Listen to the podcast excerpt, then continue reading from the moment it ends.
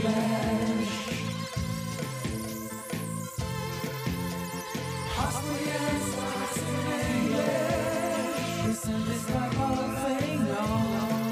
welcome to Austrian Stocks in English, presented by Palfinger, the English spoken weekly summary for the Austrian stock market, positioned every Sunday in the mostly German language podcast Audio CD AT Indie Podcasts. Wiener Börse, Sport, Musik und mehr.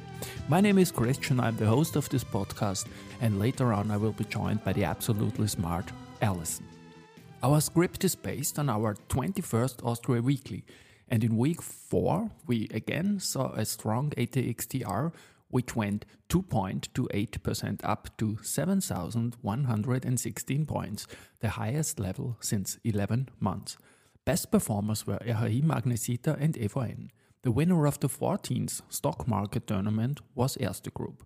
News came from Pierer Mobility, S-Immo, Immofinanz, Andritz, Wolftank, Gropius, Rosenbauer, UBM, PORR, Fabasoft, Zumtobel, again Immofinanz, and Austriacard. And these news are spoken now by the absolutely smart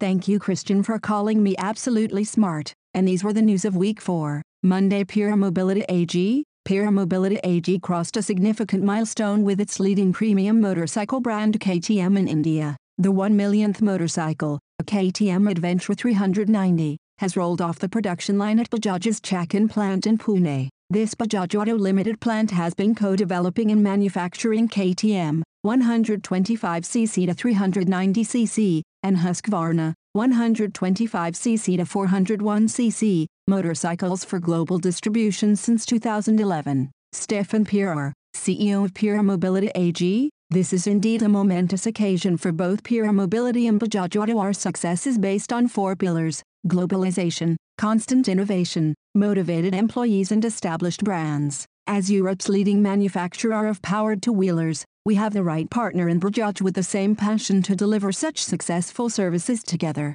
This gives us confidence for the future. Rajiv Bajaj, Managing Director and CEO of Bajaj Auto Limited says, When we inked our partnership in 2007, we set ourselves the goal of developing innovations as strategic partners to make KTM's brands known worldwide. 1 million has been achieved, there are many more to go. S-Immo, Immofinanz, Immofinanz and S-Immo have signed a framework agreement which establishes a joint process to review further alignment, coordination, merger or other forms of integration across the two groups. CPI Property Group, CPIPG, will participate in the project as a supporting shareholder. The ultimate objective is to identify synergies and efficiencies that will improve transparency and profitability for all stakeholders. The real estate companies informed Tuesday Andritz, International Technology Group Andritz has entered into a strategic partnership with MISC to develop carbon capture equipment for the maritime industry. The Memorandum of Understanding, MU, was signed in an official ceremony on January 18, 2023. MISC's collaboration with Andritz demonstrates its commitment to providing carbon capture solutions to the maritime industry. We are both global leaders in our respective industries, and this strategic partnership opens up new opportunities to develop solutions in the carbon capture and storage value chain, says Captain Rajalingam Subramaniam, MISC President and Group Chief Executive Officer, Wolftank. Wolf Tank Group, specialized in technologies for energy and environmental solutions, has been selected as an operational industrial partner for a joint consortium by TPER, the public transport provider in the Italian region of Emilia-Romagna, following a public tender. The new consortium has just been established and will be responsible for integrated hydrogen refueling systems for buses to be installed by 2026. Among others, this will implement the renewal of Bologna's public transport fleet with 127 zero-emission vehicles. Bologna is one of the 100 European cities aiming to achieve climate neutrality by 2030 as part of the EU Commission's mission.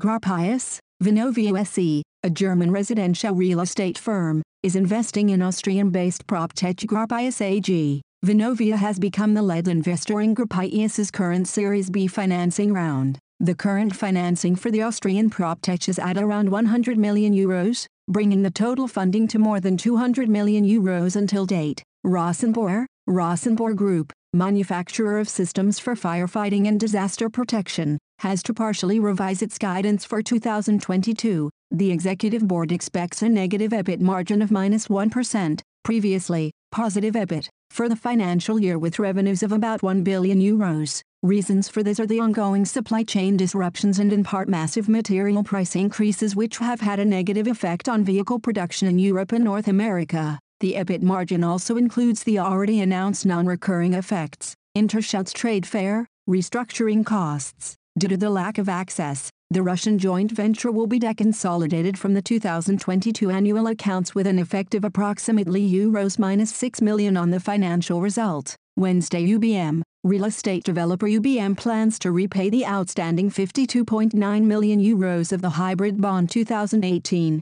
a deeply subordinated bond, prematurely after five years on March 1, 2023. A total of 47.1 million euros from the 100 MN hybrid bond 2018 was repurchased in June 2021. The premature repayment of this financing instrument will reduce UBM's future annual interest costs by a further 2.9 million euros. UBM's future issues will continue to concentrate on green financing, PORR, the Lower Saxony State Authority for Road Construction and Transport has awarded the tender for the first major section of the Südschnellweg Expressway modernization to the bidder consortium of Potsdam Frankie Spezialtiefbauhage Dorn. The contract is worth around 400 million euros. Thursday Fabasoft, the Austrian-based software company commits to the Paris Climate Agreement by reducing CO2 emissions by at least 42% by 2030 as part of the Science Based Targets Initiative, SBT. Fabasoft sets a bold near-term target, pledging to decrease its direct, Scope 1, and indirect CO2 emissions from purchased energy, Scope 2, by at least 42% by 2030, as compared to the base year 2021. In addition, the company aims to reduce its indirect Scope 3 emissions through the sustainable design of supply chains and employee commutes. We are convinced that it is our responsibility to actively address global warming and contribute to achieving the Paris climate targets. The review by the Science Based Targets Initiative also ensures that the measures we set correspond to scientific findings, emphasizes Nipple, Ing, Helmut Fallmann, founder and CEO of Fabasoft AG. Zumtobel, the technology brand Tridonic of the Zumtobel Group was awarded a silver medal by the independent sustainability rating of EcoVadis for the first time. Tridonic is among the top 25% of the more than 100,000 companies evaluated by EcoVadis worldwide. Following the first rating by EcoVadis, Tridonic is aiming for the gold medal for next year's certification. Friday Immofinanz,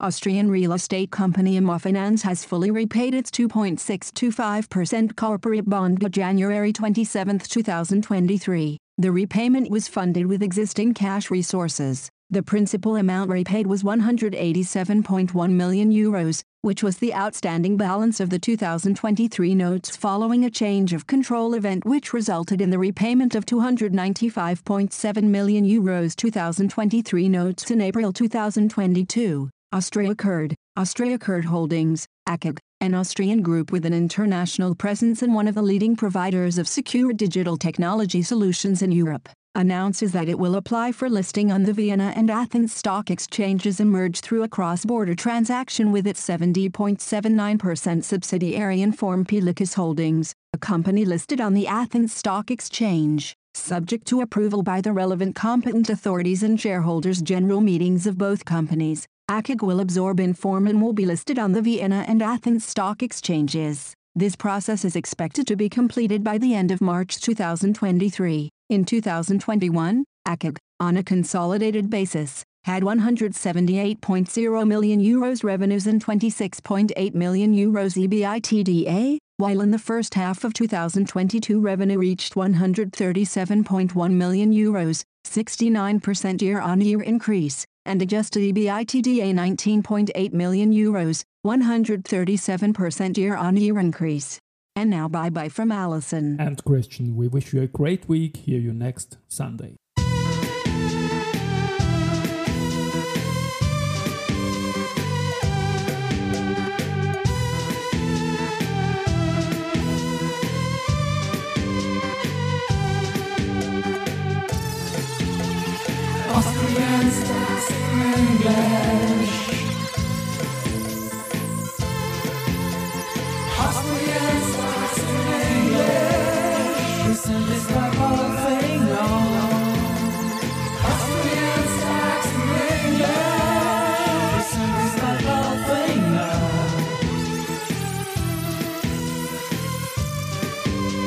Presented by Paul